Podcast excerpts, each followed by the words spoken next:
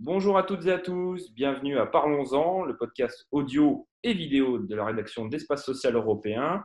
Comme vous le savez, dans une grande séquence PLFSS qui s'étale du début de septembre jusqu'à l'adoption du texte, c'est-à-dire plutôt décembre. Donc, on donne la parole à tous les acteurs. Mais cette semaine, on va parler pas vraiment du PLFSS, on va parler surtout du Covid, parce que le Covid, malheureusement, euh, reprend du terrain en France. On a eu les annonces du Premier ministre la semaine dernière. La mobilisation est totale dans les réseaux, notamment dans les réseaux de l'assurance maladie. Et pour ce faire, et on va en discuter avec un intéressé, je donnerai la parole à Jean-Claude Barbeau, qui est directeur de la CEPAM du Loiret et accessoirement il est aussi président de la session des directeurs de caisses d'assurance maladie. Monsieur Barbeau, Jean-Claude, bonjour. Bonjour Alexandre, on se connaît un petit peu, donc euh, je t'appelle par ton prénom. Bon, pas de problème, c'est c'est une grande famille, la protection sociale, voilà, c'est ce qu'il faut se dire. Voilà, Jean-Claude. Jean-Claude, on, va rentrer dans le vif du sujet, on va parler de Covid, on va parler un petit peu de la gestion au sein des, caisses, et on va parler un peu aussi de, votre avenir euh, en dernière partie de, l'émission. Premier, premier sujet, c'est le, Covid. Euh, le Loiret, si, dans une zone à risque, d'après ce que j'ai pu comprendre sur les sites centre public et centre, ah, centre France public. Euh, et donc, euh, je poser une question très simple. Concrètement, sur le terrain, quelle est la réalité? Est-ce que le Loiret, euh, malheureusement, croule sous les cas positifs? Et comment vous-même vous réagissez par rapport à cette nouvelle donne? Clairement, le Loiret ne croule pas sur les cas positifs, heureusement d'ailleurs, même si c'est vrai qu'on est en, zone dite rouge, département rouge. ce qui est sûr, c'est qu'il ne faut pas qu'il y ait de trou dans la raquette, parce que dans cette affaire, il faut absolument que l'assurance maladie soit en capacité de traiter tous les cas de personnes contaminées dont elle a connaissance. Clairement, c'est tous les cas euh, que les labos nous transmettent et on sait que la personne est contaminée. Donc, il faut absolument qu'on la contacte sous 4 heures. Donc, il faut qu'on ait les ressources pour le faire, dans le Loiret comme ailleurs d'ailleurs. Et puis, euh, auprès de cette personne, je le rappelle quand même pour qu'on comprenne bien l'enjeu, euh, il faut qu'on l'incite évidemment à rester chez elle et surtout qu'on arrive à savoir avec elle quelles autres personnes elle a pu contacter dans les jours précédents, de sorte que nous puissions, nous, contacter ces personnes et les inviter à, se faire dépister. Alors, on comprend l'enjeu. Euh, les trous dans la raquette, c'est quoi? C'est que si nous n'avions pas les ressources à la hauteur des cas contaminés dans le Loiret ou en région, il y aurait le début d'un sujet. Ce n'est pas le cas. Alors, ce n'est pas le cas pour deux raisons. Euh, la première, c'est que nous avons fait le pari euh, en région de mutualiser nos ressources. Donc, aujourd'hui, lorsqu'il y a des cas de contaminés dans le Loiret, ce sont euh, les euh, ressources du Loiret, mais aussi les ressources des autres organismes de la région qui ont aussi des plateaux avec des téléconseillers qui traitent ce sujet, qui viennent traiter le cas le plus ancien dont on connaît le fait qu'il a été contaminé. Donc aujourd'hui, on a une capacité de traitement qui est supérieure au volume d'activité qu'on a à traiter en région. Donc pas de souci, à tel point d'ailleurs qu'on aide d'autres régions. Et puis le deuxième sujet, c'est que le Loiret est en zone département rouge, il faut aussi relativiser parce que, au fond, quand je regarde le nombre de personnes contaminées ramenées à la population, on a un taux de 60.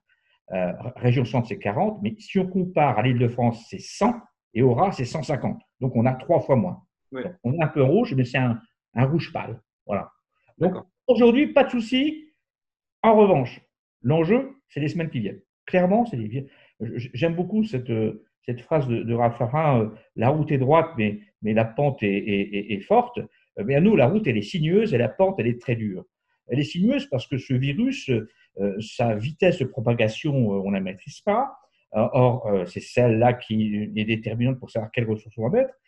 Et, et, en même temps, on voit bien que les dispositifs qu'on met en place autour de ça changent. récemment, le confinement, c'était 15 jours, aujourd'hui, 7 jours. Donc, ça nous oblige à réinventer perpétuellement notre organisation et notre mobilisation des ressources. Mais il y a un vrai enjeu qui est jusqu'où on pourra euh, accompagner avec nos dispositifs la situation et le contexte sanitaire du pays.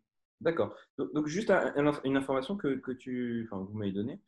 Euh, c'est donc qu'il y a une sorte d'intermutualisation des ressources entre les différentes CEPAM selon les, euh, la, entre, guillemets, la volumétrie qui est générée de, sur certains sites qui sont un, un peu dans le rouge, c'est ça?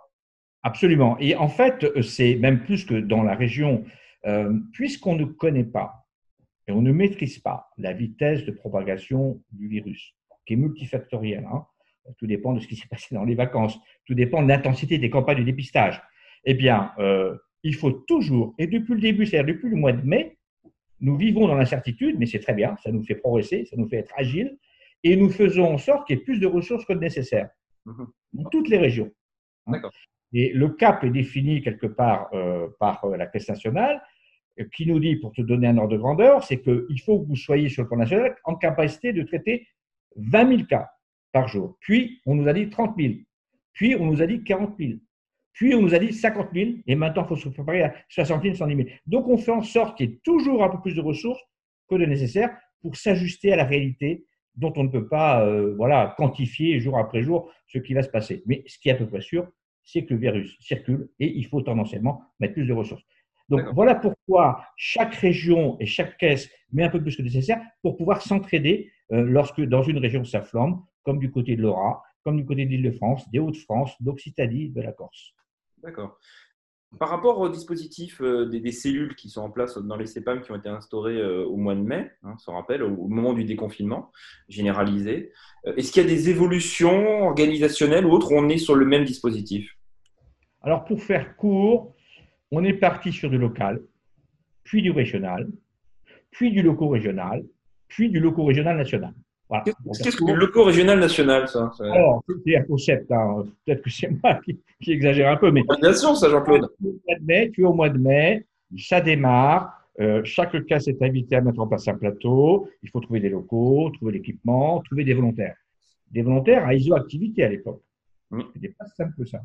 Un ordre de grandeur, pour d'autres caisses, ici au Loiret, on a eu à peu près une quarantaine de personnes volontaires. On en a mobilisé 10.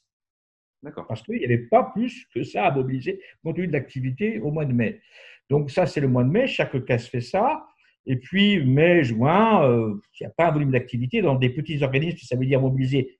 Nous, Orléans, c'est à peu près 500 personnes. D'autres petits organismes, comme à Blois ou à Chartres, ça, va être deux personnes à mobiliser. Donc ça n'a guère de sens de faire un plateau avec deux personnes, c'est compliqué.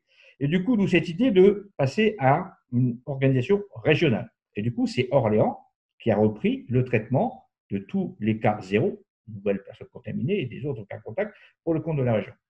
Et puis, patatrac, changement de décor, au mois de juillet, progression de l'activité de l'ordre de 200%. Donc là, à toute vitesse, il a fallu réunir à l'ouverture des plateaux dans chaque département, euh, réarmer chaque plateau avec des téléconseillers.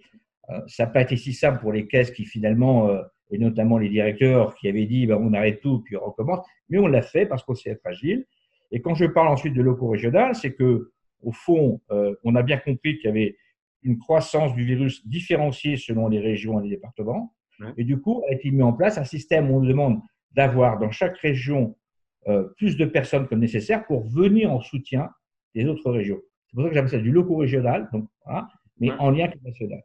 Voilà, ça c'est pour en fait l'organisation. Après, euh, le plus compliqué n'est pas là, c'est de trouver les ressources. Voilà.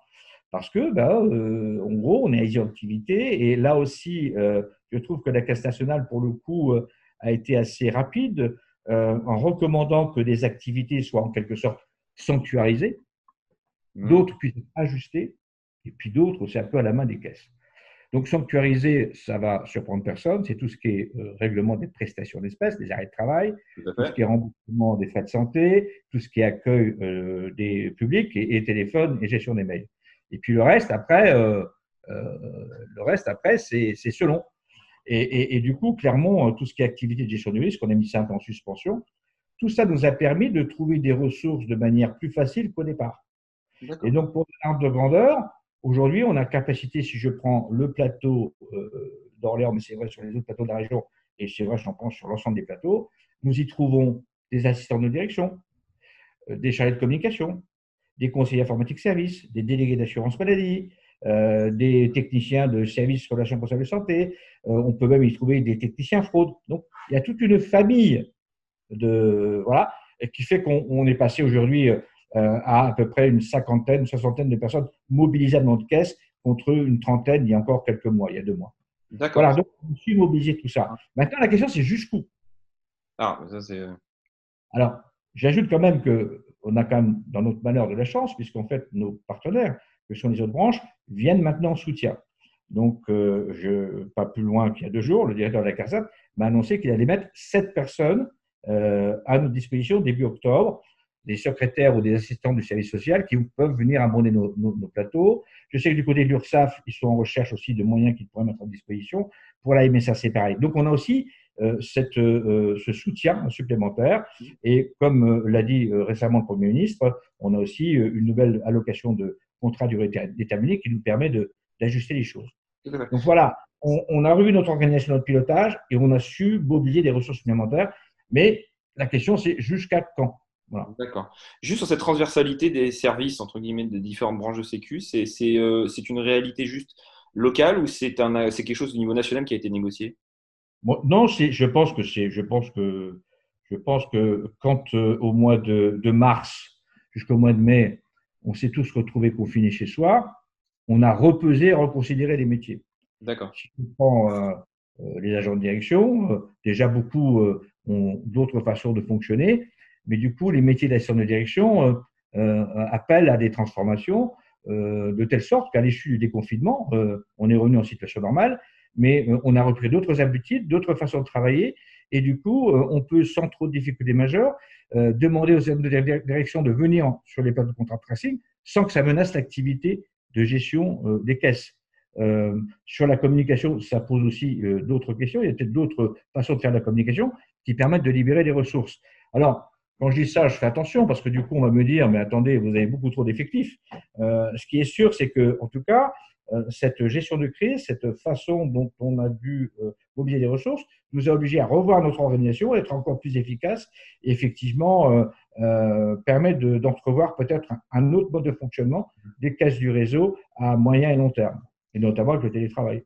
Jean-Claude, il a répondu à la question d'après avant celle que j'ai posée, mais je me suis mal fait comprendre alors. Jean-Claude, là, tu as répondu, vous, vous avez répondu à la question sur l'impact un peu du Covid sur la gestion interne des caisses. La question que j'avais, c'était plutôt euh, sur euh, la, transversalité, le, notamment des missions avec les CARSAT, les MSA, vous avez cité les URSAF aussi en disant qu'il euh, y avait parfois des, échanges, des, plateformes communes qui se mettaient en place. Je me posais si c'était une question plutôt d'une dynamique, née d'une dynamique locale ou c'était quelque chose de national c'est une spécifique Loiret et certains territoires ou c'est dans, dans tous les territoires ça se, ça C'est là aussi local et national. Euh, Thomas Fatum euh, récemment a bien euh, indiqué qu'il avait eu un échange direct avec le directeur de caisse nationale pour les inciter à faire en sorte qu'il y ait un soutien réel.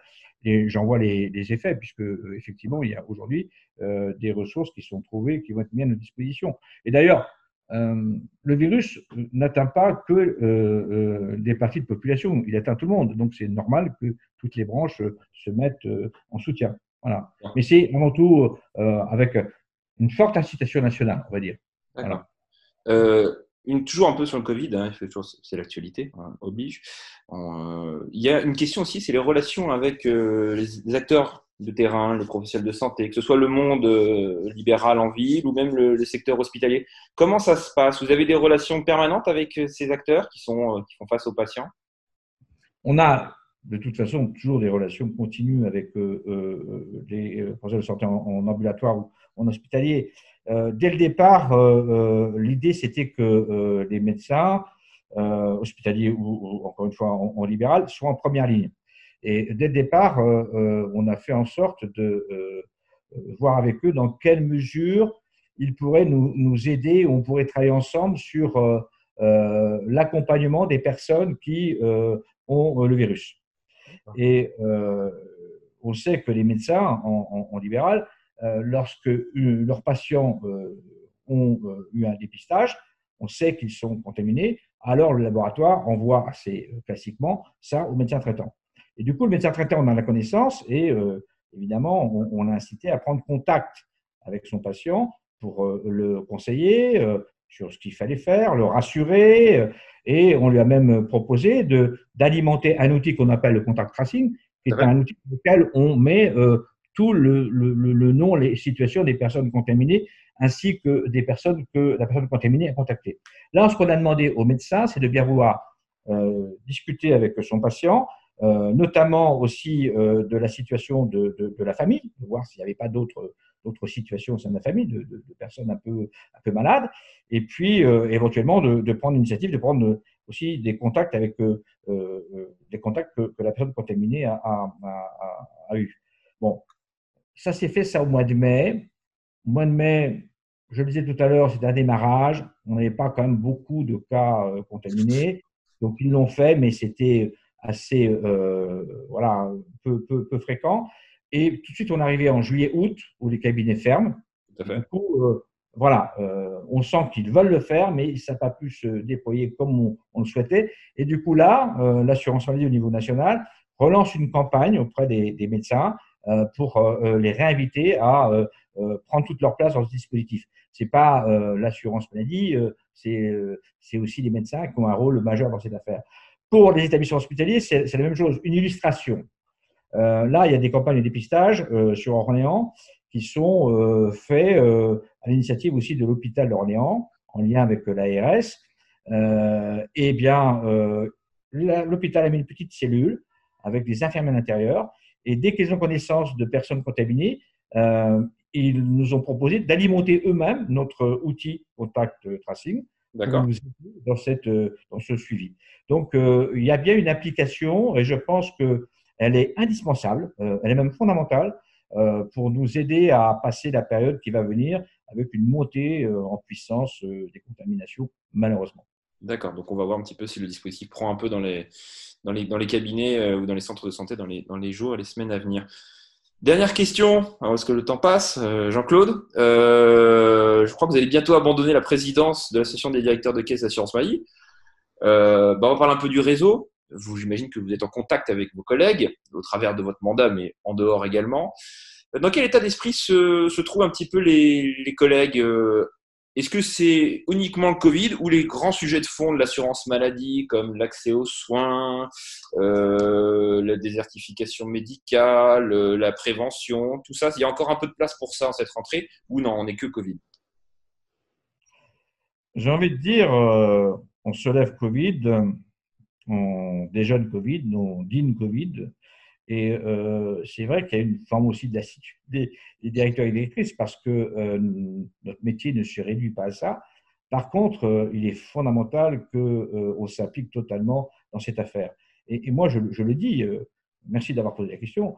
moi, je, trouve que, les directeurs ont fait, les directrices ont fait un super job, vraiment ça a été une gestion dans l'incertitude et ça continue d'être une gestion dans l'incertitude.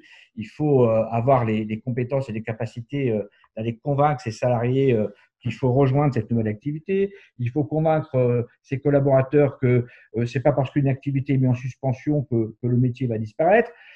il faut perpétuellement rechercher des ressources, ajuster. ils l'ont très bien fait. Donc, moi, je, le dis chapeau, y compris les week-ends. Alors, je pense que, notre ami Coluche doit se retourner dans l'endroit où il est, parce que la Sécu, c'est l'horloge. Sauf que la Sécu, aujourd'hui, c'est 8h, 18h, du lundi au dimanche. Voilà. Euh, d'ailleurs, ça ne pose question à personne, mais on assure le service du lundi au dimanche, de 8h euh, à, 18h.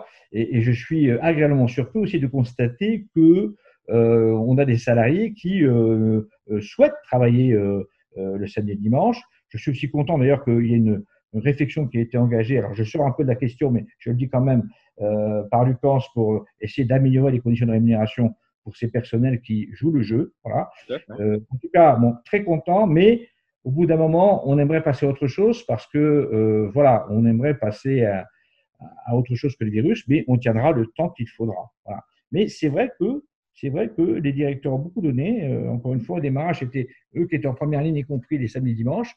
Euh, voilà, c'était, ils l'ont fait, très bien fait. Euh, je trouve aussi que la a été assez agile. Là, on va avoir des micro-portables pour faire en sorte que quasiment 100% du personnel soit en télétravail, au cas où. Parce qu'il ne faut pas oublier une chose, je, reviens quand même au sujet, c'est que si le personnel de l'assurance maladie est contaminé, alors là, il y a un début de sujet. Hein. Ah c'est personne. Hein. Il n'y a plus de raquette du tout.